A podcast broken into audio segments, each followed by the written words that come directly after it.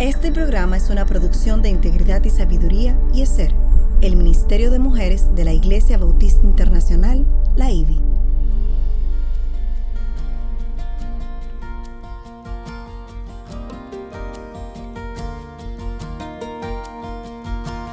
Engañosa es la gracia y vana la hermosura.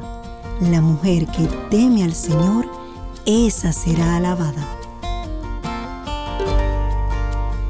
Inicia su programa Mujer para la Gloria de Dios.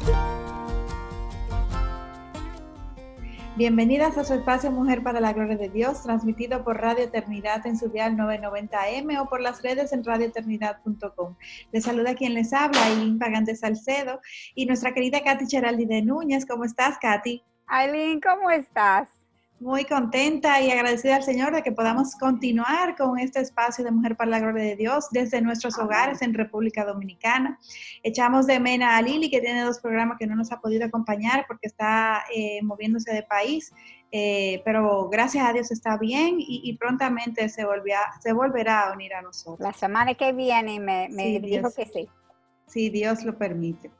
Mujer para la Gloria de Dios es una producción del Ministerio de Mujeres ser de la Iglesia Bautista Internacional bajo la sombrilla del Ministerio de Integridad y Sabiduría. Su sintonía es una bendición para nosotras y damos muchas gracias a Dios por ustedes. Y esta semana dentro de nuestra serie del libro de Hebreos. Eh, eh, vamos lento, pero a paso firme, avanzando en el, entendimiento y la explicación del contenido de este libro tan interesante. Y, ya vamos por el capítulo 12. Eh, ya este es nuestro segundo programa eh, del capítulo, basado en el capítulo 12 de Hebreo. Y este programa lo hemos titulado Temor y Sumisión. Y la pregunta que hoy nos hacemos, como siempre, ¿qué tanto me dominan mis temores? ¿Son un obstáculo para vivir la vida abundante que el Señor quiere regalarnos? ¡Wow! Y esa pregunta es, wow, tremenda, porque no sé los hombres, yo como mujer eh, puedo hablar por mí y por muchas mujeres de que tantas veces, tantas veces el temor nos paraliza y nos falta la fe. Así mismo es. Y gracias a Dios, hoy estamos por Facebook Live, YouTube Live y Twitter Live. Siempre que sea posible, la grabación de programa radial será transmitido en vivo para que nos acompañen y así pueden conectar nuestra voz con nuestra cara. E incluso pueden interactuar con nosotros a través de Facebook de Radio Eternidad. Y como siempre, antes de iniciar con nuestro estudio, vamos a presentarnos a nuestro Señor. ¿Alguien tú podías orar, por favor? Claro que sí. Amantísimo Padre y Dios, te damos tantas gracias, Señor, por porque tú nos has escogido, nos has dado salvación, nos has dado el Espíritu Santo para que abra nuestro entendimiento y podamos estar, tener un espacio como este de Mujer para la Gloria de Dios, para estudiar tu palabra y compartirla con muchos otros. Gracias, Señor, por tu revelación que, nos edifica, que nos afirma en, el conocimiento de, tu persona, de tu carácter, Señor, de tu amor. Padre, ayúdanos a cada día eh, aprender más de ti, afianzar todos estos conocimientos que tú nos has revelado, Señor, para tener convicciones firmes que nos ayuden a enfrentar todos los embastes y las circunstancias que nos toque vivir en este mundo caído. Señor, en todo tiempo apegados a tu verdad, honrando tu nombre, Señor, testificando de tu poderío, de tu majestad, Dios, de tu fidelidad. Ayúdanos, Señor, a vivir de forma tal que te agrade todo lo que hagamos con nuestras vidas en lo privado y, delante de, del público, del mundo, Señor, que nos observa. Para gloria de tu nombre, Señor. Que así sea este espacio de mujer para la gloria de Dios en cada entrega. En el nombre de Jesús. Amén. Amén. Y en el programa anterior, Katy, como ya mencioné, estudiamos, comenzamos a estudiar el capítulo 12, eh, leímos eh, desde, el desde el versículo 1 al 8 y vimos cómo el sufrir en la vida de los cristianos es para nuestro bien. Es tal vez una contradicción para muchos, pero yo creo que tanto tú como yo y muchos otros que nos están escuchando pueden testificar de que es cierto. Esto es una, pareciera una contradicción, pero es una gran realidad. El sufrir para los cristianos es para nuestro bien. Y el autor de este libro de Hebreos nos plantea la vida como si esta fuera una carrera y nos alienta a cómo debemos correrla para superar los obstáculos y poder ganar el premio, un premio asegurado que tenemos por la eternidad.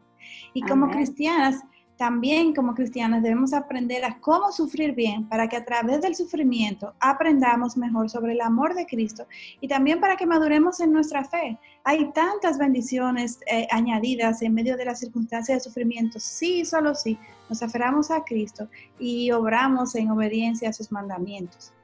Y hoy queremos comenzar leyendo eh, en el capítulo 12 también del libro de Hebreos, los versículos del 9 al 10. Dicen, además tuvimos padres terrenales para disciplinarnos y los respetábamos. ¿Con cuánta más razón no estaremos sujetos al Padre de nuestros espíritus y viviremos? Porque ellos nos disciplinaban por pocos días como les parecía, pero Él nos disciplina para nuestro bien, para que participemos de su santidad. Y Aline, es interesante que el versículo 9 dice que respetamos a nuestros padres. Y este incentivo a los hijos viene porque sabemos que la disciplina que los padres le apliquen a sus hijos, aunque es pesada, es necesaria para su bienestar. Dios llama a los padres a disciplinar a los hijos para que estos aprendan a respetar y ser obedientes. Y no solamente a ellos, como padres, sino a toda figura de autoridad en general, como incluso lo es el mismo Dios. Los niños que no son disciplinados durante sus primeros años de formación nunca serán adultos disciplinados y por ende tendrán dificultades para relacionarse con otras personas en el colegio, en la universidad, en los trabajos, en sus matrimonios y hasta en su deber como ciudadano. Y me llama la atención la última parte de este versículo, en donde dice que estaremos sujetos al Padre de nuestro espíritu y viviremos. Y yo me pregunto, ¿qué quiere decir esto? Y lo que viene a mi mente es primero de Juan, capítulo 5, versículo 16, que nos enseña que hay un pecado que lleva a la muerte cuando nos rehusamos a obedecer a las autoridades, incluyendo incluso a Dios, los pecados que llegamos a cometer pueden ser graves. Así es, Katy, muy graves. Podemos llegar a, hacer eh, cosas que jamás nos imaginamos que fuéramos eh, capaces de hacer. El pecado nos va envolviendo, nos va eh, cegando y pecado engendra pecado. Y esto trae a mi mente lo que, no, lo, que los no creyentes piensan acerca eh, eh, de las reglas. y de los mandamientos que Dios ha establecido, el ser humano asume que Dios no quiere que seamos felices y que disfrutemos de la vida, como si Dios fuera un ser mezquino que quiere que tengamos una vida aburrida, cuando es totalmente lo opuesto. Eh, Dios sí quiere que tengamos una vida abundante, Él sí quiere que, vivamos eh, en plenitud de gozo y el vivir en rebeldía a sus reglas lo que nos trae eh, es, son muchos problemas. ¿Y saben por qué esto es así? Bueno, porque tenemos una mente entenebrecida que se inclina a hacer lo malo, porque el príncipe de este mundo ha cegado el entendimiento de los incrédulos para que no vean el resplandor del evangelio de la gloria de Cristo, que es la imagen de Dios, como nos recuerda segunda de Corintios 4, 4. Es como que yo me compre una licuadora y decida para usar la licuadora eh, seguir los lineamientos del manual de la lavadora. La licuadora no va a funcionar bien porque yo estoy usando un manual que es para una lavadora. Pues eh, eh, parece estúpido lo que estoy diciendo, tonto, pero así que vivimos los seres humanos. O sea, Dios nos creó y nos dejó un manual para vivir la vida, que es la Biblia, pero no, nosotros los seres humanos preferimos vivir la vida según el manual del, rey, del príncipe de este mundo, que es contrario a lo que, a lo que promueve la vida, a lo que promueve el gozo, lo que promueve la paz y, todo lo que Dios desde un primer momento diseñó para que, para que los seres humanos vivieran. Así mismo, eh, y, lo que viene en mente cuando tú dices eso es, el Señor dijo, no solamente Él es el padre de mentira, pero Él es un asesino. Él quiere matarnos, Él quiere que nosotros matamos nuestra vida espiritual y si se puede físico también. Sí. Y si somos creyentes, entonces somos hijas de Dios, quien nos está formando a su imagen. Por lo tanto, cuando nos desviamos de la verdad, él nos disciplina para que aprendamos a cómo obedecerle y entonces podamos tener una vida abundante. La verdad es que el Espíritu Santo que mora en nosotros nos dirige. Esto nos instruye por dónde debemos ir y cómo debemos comportarnos, no solamente para que seamos mejor testimonio ante el mundo, sino también para que disfrutemos mejor todo lo que el Señor tiene para nosotros. Yo creo que si ponemos la, ropa en la batidora, no va a limpiar muy bien. Picoteada va a salir. Así es. Y por esto el versículo 10 nos recuerda que Él nos disciplina para nuestro bien, para que participemos de su santidad. Y el versículo 11 abunda un poquitico más y nos dice, al presente ninguna disciplina parece ser causa de gozo, sino de tristeza. Sin embargo, a los que han sido ejercitados por medio de ella, les da después fruto apacibles de justicia. Y, como madre, eh, Katy, tengo que admitir que me duele, muchas veces me duele cuando tengo que disciplinar a mis hijos, eh, que desde, desde eh, abstenerlo de, usar un electrónico, de salir a montar bicicleta, de, salir a, una, a, pasear o, hasta incluso de, tener que, disciplinarlo físicamente, es, doloroso y, es, es más incómodo, conlleva de una carga emocional para nosotros como padres. Sin embargo, sé que por su bien, esta disciplina es necesaria, incluso la misma Biblia sí nos instruye.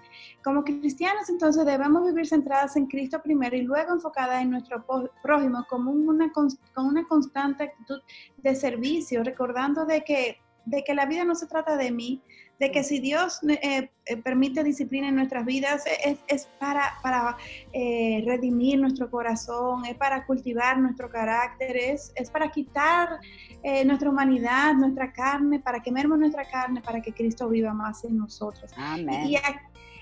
También eh, esta, eh, esto se pone de manifiesto a través de este servicio y de este cuidado hacia el prójimo que debemos de tener constantemente. Y, y, a quién más eh, debemos de servir si no es a la familia que, que, Dios nos ha regalado, ya sea la familia sanguínea o la familia de la fe que Dios ha puesto en nuestro alrededor. Y cuando somos disciplinadas se hace evidente también nuestra posición como hijas, como hijas de Dios. Y al igual que como cuando disciplinamos a nuestros hijos, Dios a través de esta disciplina nos lleva a desarrollar el fruto apacible de la justicia, entre muchas otras cosas que podemos, pudiéramos mencionar. Por eso, Proverbios capítulo 13, 24 nos instruye, el que escatima la vara odia a su hijo, mas el que lo ama lo disciplina con diligencia. Esto está escrito tal cual en la Biblia. Así lo estamos citando. Y quisiera hacer una, una enfatizar este punto, porque eh, dentro de las corrientes disciplinarias que existen hoy en día en el mundo, eh, se ha eh, flexibilizado mucho la disciplina, se, se está dando un lugar a los hijos eh, de complacencia y de, de, sobrevalorar eh, eh, la capacidad y la madurez de nuestros hijos. Y los padres muchas veces no estamos disciplinando como la Biblia nos instruye.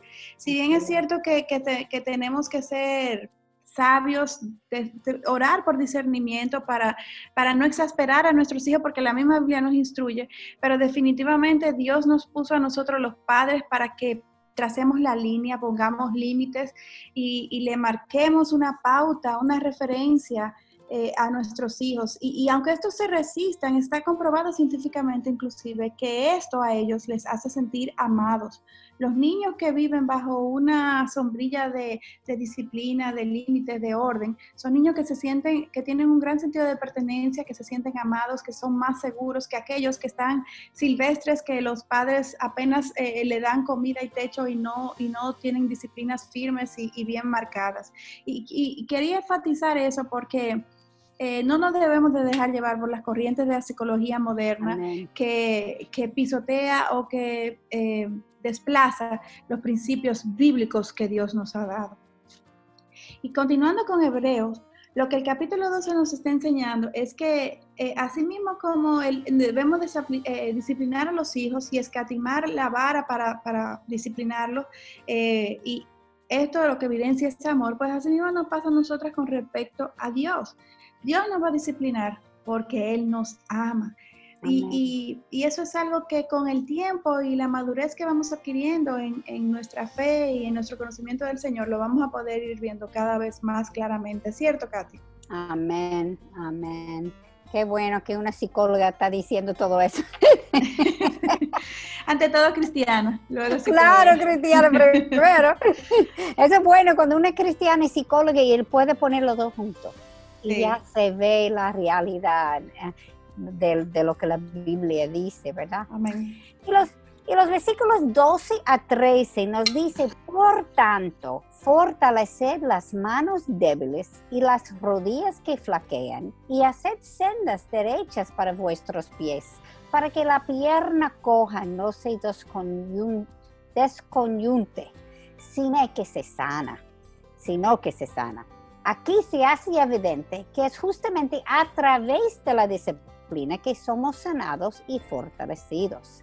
Cuando caminamos por sendas rectas y cuando cosechamos el fruto apacible de la justicia, es cuando estamos estudiando la palabra, meditando en la misma y obedeciéndola. Y como resultado también experimentamos en nuestras vidas crecimiento, gozo y libertad. La libertad de la cual Santiago 1.25 nos instruye, pero el que mira atentamente a la ley perfecta, la ley de la libertad, y permanece en ella, no habiéndose vuelto un oidor olvidadizo, sino un hacedor eficaz, este será bienaventurado en lo que hace. De nuevo, vemos que los someternos a la ley nos trae libertad. Y quiero añadir aquí que nuestra respuesta antes la disciplina de Dios a nuestras vidas evidencia nuestra madurez espiritual y si somos o no somos cristianos. Así es. Así es, nuestros hechos van a evidenciar a dónde está realmente nuestro corazón. Lo conoceréis por los frutos. Hagamos ahora el ejercicio entonces de comparar la reacción de dos personajes bíblicos que fueron sometidos por Dios a la disciplina eh, para, ver cómo, cómo reacciona uno y otro dependiendo su madurez y su dependencia, su relación con el Señor. Y, y los personajes que vamos a estar comparando son Saúl y David, ambos muy conocidos y que recientemente incluso lo hemos repasado sus vidas en, el programa de Mujer para la Gloria de Dios. Recordemos que Saúl batalló contra los amalecitas y Dios le ordenó matarlos a todos, inclusive a todos los animales. Sin embargo, Saúl dejó que el rey Agag viviera y mató solamente a los animales más débiles. Los animales más fuertes y sanos los dejó vivos. Y cuando Samuel lo confrontó a Saúl, este mintió diciendo que los animales que no había matado los había preservado, preservado para hacer sacrificio al Señor, siendo los más robustos y los más grandes. Eh, leamos en 1 de Samuel capítulo 15, 23, cuando Samuel confrontó a Saúl. Por cuanto has desechado la palabra del Señor, Él también te ha desechado para que no seas rey. Saúl entonces pidió eh, eh, perdón y escuchemos la respuesta de Saúl cuando eh, fue confrontado. Dices, dijo Saúl, he pecado, pero te ruego que me honres ahora delante de los ancianos de mi pueblo y delante de Israel, y que regreses conmigo para que yo adore al Señor tu Dios. En consecuencia, Saúl reconoció su pecado y hasta adoró al Señor, pero se nota que este no está realmente arrepentido y esto lo, podemos ver si vamos a este libro y estudiamos más extensamente. Eh, él pasó eh, un momento difícil, él, se él reconoció que hizo mal y, cumplió con, lo, demandado en el momento para salir adelante, como diríamos, eh, y también porque él no quería pasar una vergüenza frente al pueblo. Saúl pasó el resto de su vida tratando de matar a David, eh, quien ordenado por Dios le reemplazaría como rey, eh, evidenciando la falta de arrepentimiento de Saúl con esta acción. Así mismo. Y ahora vemos a David, a quien Dios definió como un hombre conforme a, su corazón.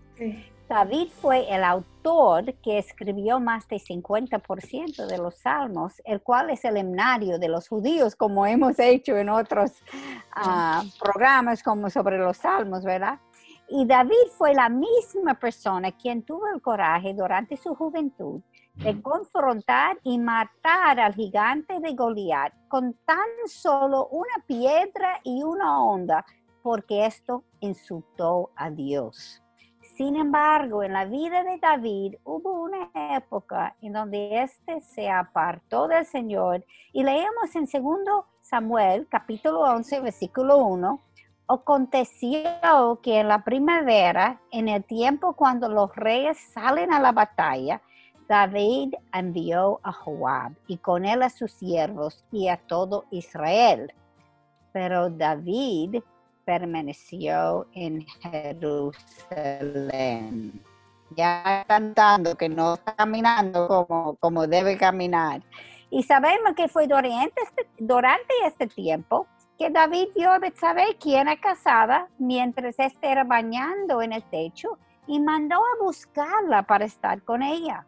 Betsabé salió embarazada y David trató de engañar a su esposo para que éste no se diera cuenta que ese embarazo no era suyo. Y cuando David vio que su plan no funcionó, entonces mandó al frente de la batalla al esposo de Betsabé para asegurarse que lo matara. El hombre con un corazón conforme a Dios. Imagínese de lo que nosotros somos capaces. Así es. Uy, y recordemos que estamos hablando de ese hombre que fue descrito por Dios, no por nosotras. Dios dijo que era conforme al corazón de Dios. Tremendo, Katy, entonces, como el corazón. Ay, ay, ay. donde nosotros podemos ir, eso es peligroso. Sí, eh, eh, eh, no somos para nada confiables, no nos confiemos de nosotros mismos. Eso yo creo que podemos sacar rápidamente de la vida de David, no somos confiables, dependemos de Cristo. Y, esto es algo también que siempre me ha llamado la atención de, esta historia de David, sin embargo, cuando vemos la reacción de David, cuando es confrontado por su pecado, y lo comparo con la reacción de Saúl, quien también fue confrontado por su pecado, vemos una gran diferencia entre la respuesta de ambos. Natán se acercó a David y le contó una historia en donde un hombre rico le robó al corderito, le robó el corderito a un hombre pobre y al escuchar esto la ira de David se incendió contra el hombre rico. Cuando Natán le dijo a David que el hombre rico era él mismo, David se entristeció genuinamente. Natán entonces le mencionó la disciplina que recibiría y podemos leer esto en 2 de Samuel capítulo 12 versículos 13 al 14. He pecado contra el Señor y Natán dijo a David, el Señor ha quitado tu pecado, no morirás. Sin embargo, por cuanto con este hecho has dado ocasión de blasfemar a los enemigos del Señor, ciertamente morirá el niño que te ha nacido. Y al escuchar esto, ¿cuál fue la reacción de David? Leamos ahora los versículos 16 y 17 para ver cómo reaccionó David. Dice, David rogó a Dios por el niño y ayunó y fue y pasó la noche acostado en el suelo. Y los ancianos de su casa se pusieron a su lado para levantarlo del suelo, mas él no quiso y no comió pan con ellos. Y entonces, ¿qué ustedes creen que David estaba haciendo en este momento si ya Dios le había advertido que este niño moriría? Estaba orando. Y cuando el niño murió, leamos en el versículo 20, entonces David se levantó del suelo, se lavó, se ungió y se cambió de ropa. Entró en la casa del Señor y adoró. Después vino a su casa y cuando pidió le pusieron comida delante y comió. David reconoció la misericordia de Dios y mientras el bebé estuvo vivo, este oró. Quizás Dios cambiaría su, su su mente. Y aun cuando el bebé murió, David todavía confiaba en la misericordia de Dios, porque leímos en el versículo 23 donde él dice, yo iré a él, pero él no volverá a mí. Y Aileen, como tú mencionaste, David escribió una gran parte de los salmos y por eso quiero leer un poquitico de Salmos 51, el cual se cree fue escrito después de esta caída. Veamos los versículos del 7 a 12.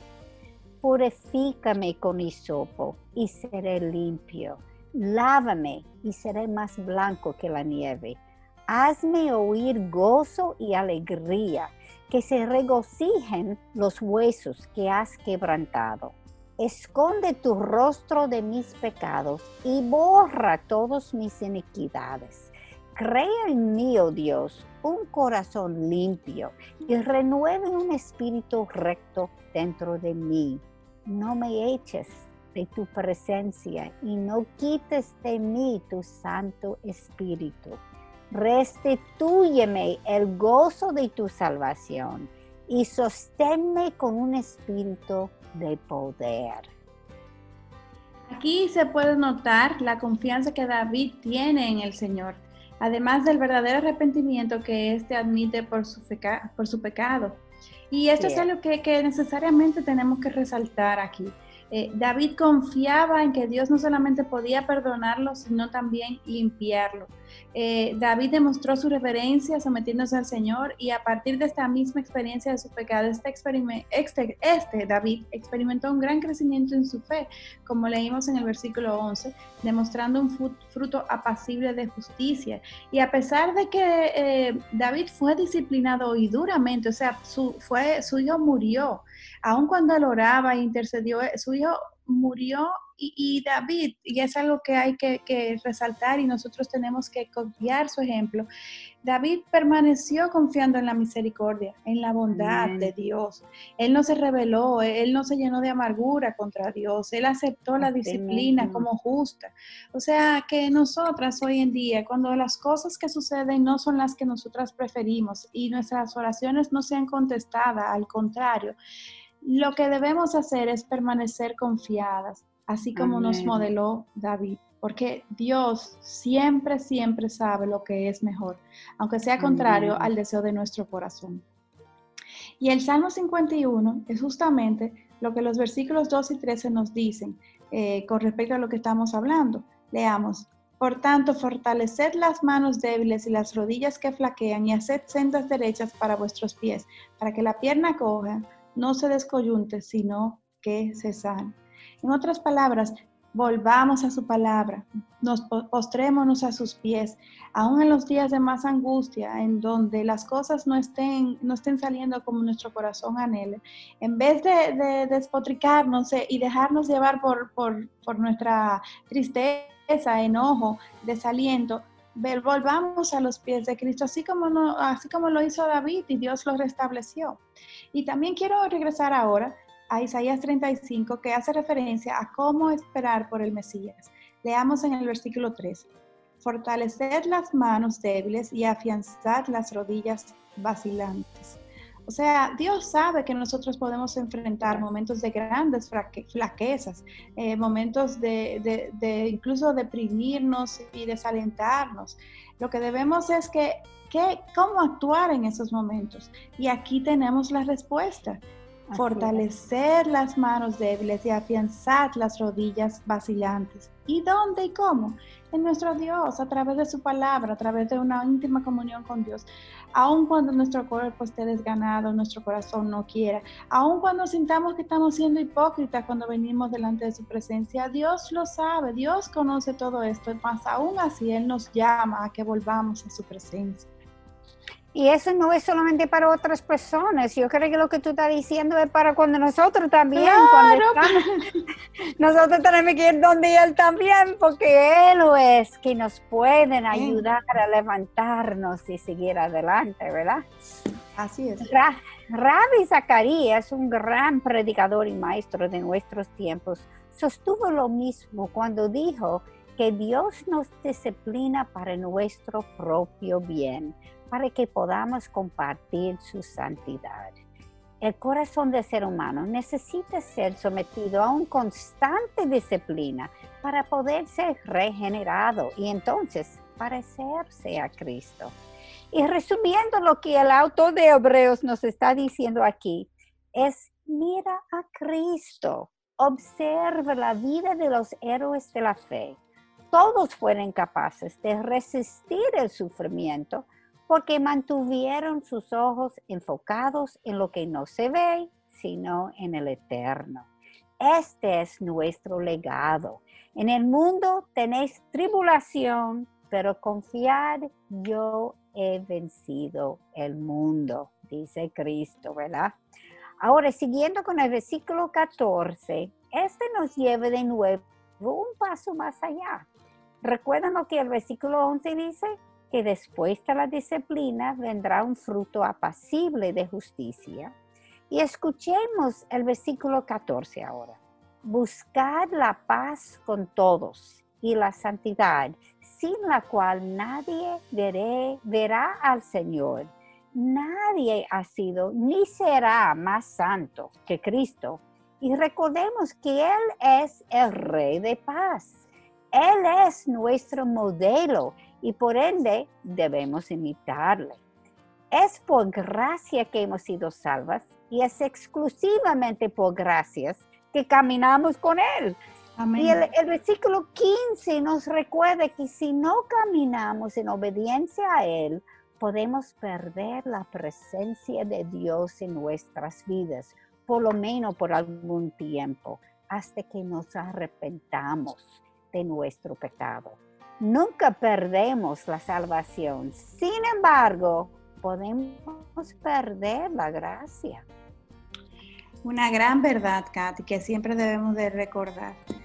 Déjenme leerlo en el capítulo 12, versículo 15. Mirad bien de que nadie deje de alcanzar la gracia de Dios, de que ninguna raíz de amargura brotando causa dificultades y por ella muchos sean contaminados.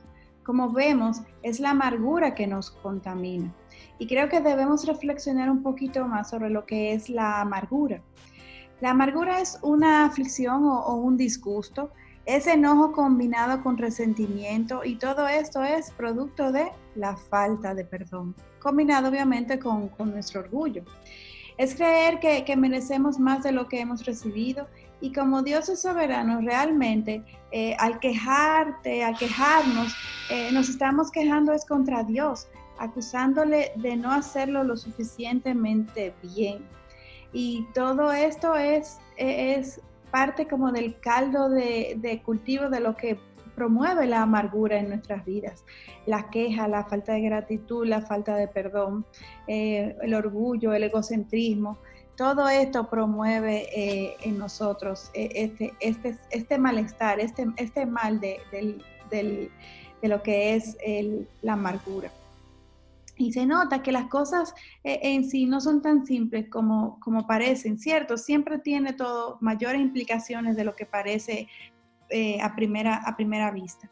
Entonces, lo que el Señor hace es compartirnos de su gracia, pero si persistimos en, en, nuestra práctica del pecado, el resultado final es que nos sentimos miserables, es que no podemos eh, experimentar esa gracia, es que aunque estemos llenos de bendiciones, vemos todo negro, de una manera bien gráfica. Y hasta que no, no, se dé en nosotros un arrepentimiento, entonces estaremos contaminados y los pecados continuarán em, empeorando, porque si algo sabemos que es que el pecado nos va envolviendo. Y, eh, un pecadito pequeño engendra uno más grande y otro más grande y otro más grande y nos, nos volvemos eh, insensibles y, y, hasta apáticos a Dios y a las cosas de Dios si nos dejamos envolver por el pecado. Y el versículo 16 nos recuerda de que no haya ninguna persona inmoral ni profana como Esaú, que vendió su primogenitura por una comida. Y hablamos de Esaú que vendió su comida por una primogenitura y diríamos, wow, pero qué bárbaro, qué ciego, qué necio. Pero así es que nos, nos ciega el pecado y nos envuelve, que terminamos haciendo cosas inimaginables que jamás pensamos que nosotros pudiéramos hacer.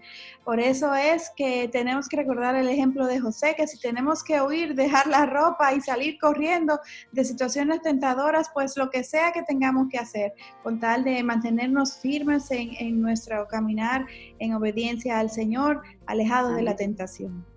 Amén. Tú sabes, Aline, yo dije algo que no era totalmente correcto y eso puede, puede llegar a, a, una conclusión equivocada. Sí. Nosotros como cristianos no perdemos la gracia. Lo que perdemos es la presencia de la gracia. Se siente Dios lejos. Sí, exacto. Dios todavía tiene gracia con nosotros, pues no quiero dejar eso como, podía ser ah, Sí, sí, sí buena aclaración. Buena, buena aclaración. Y no, no tenemos la presencia, no sentimos la presencia del Señor, aunque Él está, no lo sentimos, lo sentimos cuando estamos en obediencia.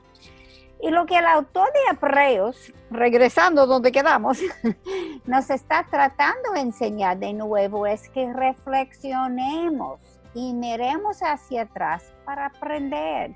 En el capítulo 11 nos habló sobre los héroes de la fe. Ahora nos está dando un ejemplo para no imitar.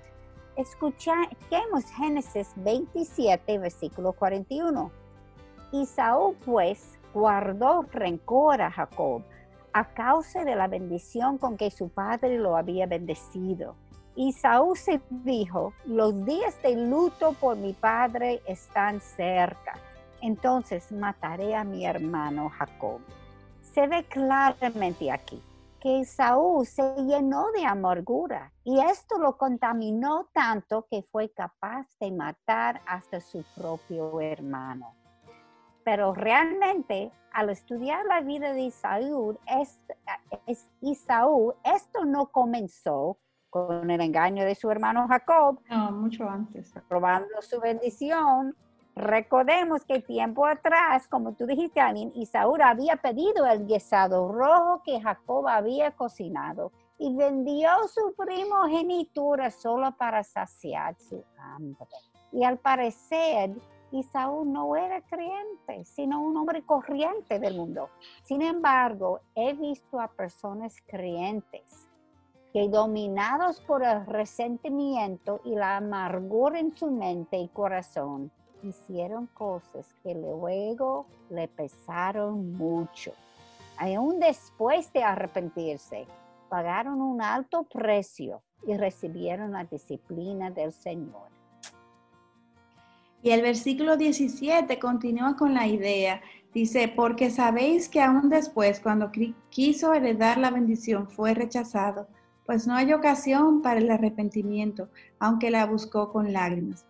Él vendió su primogenitura, lo que implica que vendió su, hasta cierto punto su, su bendición. Y aunque no vio la conexión, Dios sí la vio. Y cuando decimos que, hasta cierto punto vendió su bendición, o sea, el favor de Dios, la gracia de Dios, eso, eso es, eh, eh, está presente. El asunto es que cuando nosotros en nuestro corazón no tenemos la actitud correcta, entonces no percibimos esa bendición, no percibimos esa gracia, no percibimos su amor. No porque Dios haya cesado en, ofrecerlo, es, que nuestra, nuestro pecado nos ciega y no nos impide disfrutar de, estas. Y creo que lo que está diciendo también es que eh, esto lo que está diciendo también es que la gracia del Señor nunca falla. Sin embargo, podemos rehusar depender de su gracia y entonces perder la paz y bendiciones que el Señor quiere regalarnos, abundando sobre esta misma idea. Comenzando con los versículos del 18 al 21, el autor sigue enfocado en el pasado, sin embargo, ahora se refiere a Moisés y a los judíos cuando estos recibieron los 10 eh, los, los diez mandamientos. Leamos que dice, porque no os habéis acercado a un monte que se puede tocar, ni a fuego ardiente, ni a tinieblas, ni a oscuridad, ni a torbellino, ni a sonido de, trompeta, ni a ruido de palabras tal, que los que le oyeron rogaron que no se les hablara más, porque no podían soportar el mandato. Si aún una bestia toca el monte, será apedreada. Tan terrible era el espectáculo que Moisés dijo, estoy aterrado y temblando.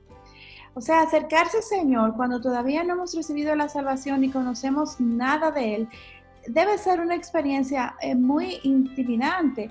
Y, por eso muchas personas se resisten y, entienden que Dios no los va a aceptar, que Dios no los va a perdonar, que cómo son capaces. Y, hasta cierto punto esto es real. Eh, eh, somos perdonados, podemos acercarnos a Dios, no porque nosotros hayamos hecho nada bueno, es que Dios se hace asequible, Dios nos amó primero, Dios es quien se da a sí mismo y, a pesar de su santidad, eh, está dispuesto a, recibir a, pecadores como nosotros gracias al sacrificio de Cristo en la cruz para darnos salvación y vida eterna. Y muchas veces pensamos en Jesús solo como nuestro amigo y nos olvidamos de que Él es todo Todopoderoso, Dios Todopoderoso. Y ahora quiero regresar a Éxodo para que nos recordemos de cómo era vivir antes de la salvación. En Éxodo 19, Dios mandó al pueblo a consagrarse porque él iba a descender al monte Sinaí. Y les mandó a decir que nadie se atreviera a tocar la montaña, ni persona ni animal, y quien sea que la tocará, tocará, se moriría. Y ahora quiero leer lo que los judíos experimentaron cuando Dios descendió en capítulo 20, versículo 18 y todo el pueblo percibía los truenos y relámpagos, el sonido de la trompeta y el monte que humeaba. Y cuando el pueblo vio aquello, temblaron y se mantuvieron a distancia. Imaginen que están en el desierto ya está sucediendo una gran tormenta con truenos y relámpagos y al mismo tiempo la montaña humea mientras se escucha el fuerte sonido de un trompeta saliendo del cielo. Y al escuchar este, cualquiera temblaría y huiría del sitio. Eso tenía que Muy ser impresionante. terrorizante. y con todas estas descripciones, el autor lo que nos está es pintando un cuadro de cómo era vivir bajo la ley. Y aunque estos estaban viendo como todo, como algo bueno y más fácil de sobre, sobrellevar que la persecución, el autor está recordándole que su temor debía estar enfocado en Dios y no en lo que el hombre puede hacer. Esto me trae a la mente lo que Pablo dijo en Romanos 8, versículo 31. Si Dios está por nosotros, ¿quién estará contra nosotros? Hmm. Y, yo también al escucharte, Katy, pienso en Mateo capítulo 10, 28, que dice, y no temáis a los que matan el cuerpo, pero no pueden matar el alma. Más bien temed a aquel que puede hacer perecer tanto el alma como el cuerpo en el infierno. O sea, nosotros somos de carne y hueso y por tanto somos débiles y tenemos grandes temores. Y, y continuamente cree, eh, tememos más a los hombres que tenemos frente a nosotros que, a, que al mismo Dios porque tenemos una naturaleza caída, desenfocada. Y, y, lo que el autor está tratando aquí es de ayudar, ayudarles a ellos y a nosotros hoy día también a ver que nosotros también, eh, eh, ¿a quién que debemos de temer? Amén. ¿A quién? Si Dios es soberano, Él nos ama y Él está por nosotras, ¿qué podemos, qué nos puede pasar? O sea, y, y aún a, sabemos también que a, aún suceda lo peor, piensen lo, lo peor que pueda suceder en sus vidas. ¿No dice Dios en su palabra que todo prospera para bien para aquellos que confían en Él y obran según sus preceptos? Amén. ¿No hemos visto nosotras también en nuestras vidas a primera mano que aún aquellas situaciones difíciles, adversas, tiempos de enfermedad, de pérdida, han favorecido nuestro crecimiento espiritual, Amén. nuestra dependencia del Señor? Entonces, Amén. ¿qué es lo que voy a temer? Si sé que aún lo peor que pudiera suceder, Dios lo va a usar para prosperar mi alma y mi fe. Estas son cosas que debemos siempre de mantener frescas Amén. y desarrollar convicciones cada vez más firmes para que en tiempos como estos que nos han tocado vivir de, de pandemia y de enfermedad, de, de, tantas situaciones inciertas, pues que nosotros podamos eh, permanecer con un corazón confiado, con Amén. un gozo y, y una paz que sobrepase todo entendimiento. ¿Por qué? porque nuestra confianza esté plenamente depositada en Dios, el Amén. Todopoderoso, omnipotente, soberano, lleno de gracia y de amor, eh, ese Dios que, que, es quien rige nuestra vida. Porque Amén. todo lo que nos ocurre aquí en la tierra está bajo su control y Él lo usará para nuestro beneficio, como Romanos 8, 28 nos enseña. Amén. Y, y es algo que yo creo que mientras más conocemos de Dios, más, eh, más grande será nuestra fe. ¿Y qué puede echar fuera el temor? Katy, ¿qué echa fuera el temor? Solamente el, Dios. Conocerle a Él, exactamente, solamente Dios puede echar fuera todo temor.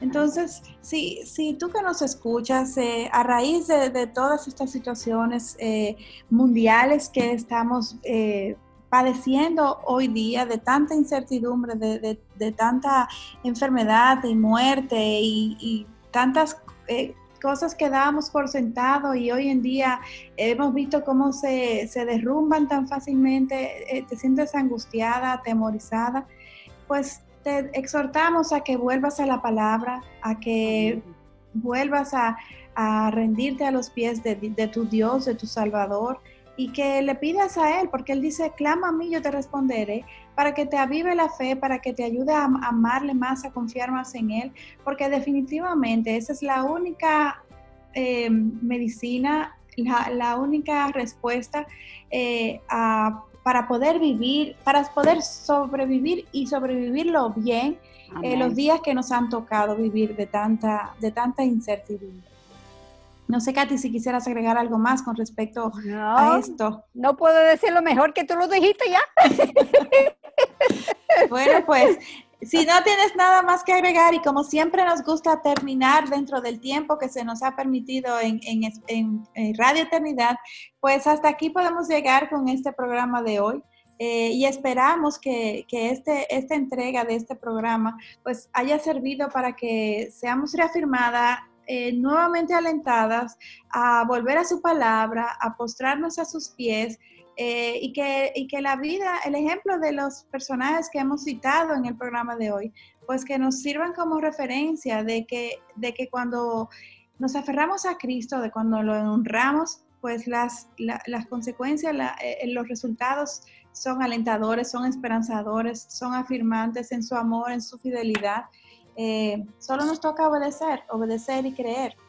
Esperamos que esta semana todas podamos autoevaluarnos y buscar incluso a qué o a quién estoy teniéndole miedo en mi día a día, para que echemos fuera todo temor en el nombre de Dios, para que podamos superar aún nuestros eh, eh, mayores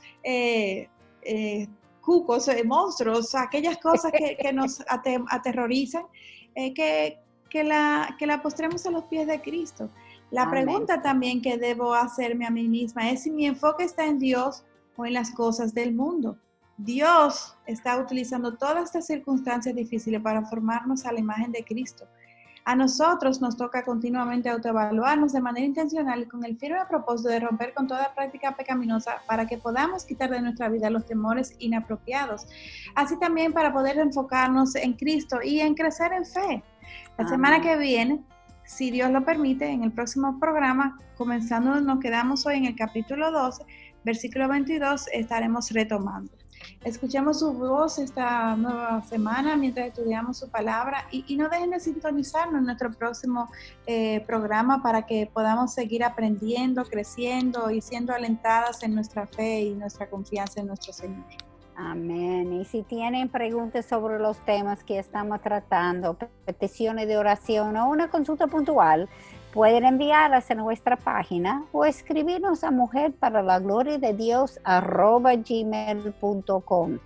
Nuestra motivación y deseo es competir compartir con otras hermanas en la fe lo que por gracia de Dios nos ha ido revelando. Y recuerden siempre que necesitamos de sus oraciones para seguir llevando el mensaje del Evangelio para edificación de su pueblo. No es un dicho, por favor, oren por nosotros, es una necesidad real y no solamente nosotros, todos nosotros que estamos trabajando para el Señor necesitamos las oraciones porque Satanás no se duerme. Oremos por el programa Mujer para la Gloria de Dios y toda la programación de Radio de Eternidad realmente. Necesitamos la protección de nuestro Señor. Amén. Y ya saben que pueden seguirnos en Twitter e Instagram escribiendo arroba MPLGDD y en Facebook Mujer para la Gloria de Dios. Les esperamos en nuestro próximo encuentro, Dios delante, aquí en Radio Eternidad, impactando el presente con un mensaje eterno. Muchas gracias por su compañía. Hasta, la, próxima. Adiós. Este programa es producido en los estudios de Radio Eternidad ¿Te has preguntado alguna vez cómo puedes ayudar en forma práctica en el esparcimiento del Evangelio de Salvación? Tu ayuda mensual es una de las cosas más prácticas e inmediatas que puedes hacer para ayudarnos a proclamar las buenas nuevas de salvación en el Señor Jesucristo. Si estás interesado en contribuir, entra a nuestra página web radioeternidad.org o llámanos al teléfono 809-566-1707 para que te enteres cómo puedes contribuir con este ministerio. Somos una emisora comprometida con la palabra de Dios, alcanzando al mundo con el Evangelio. Radio Eternidad, impactando al presente con un mensaje eterno.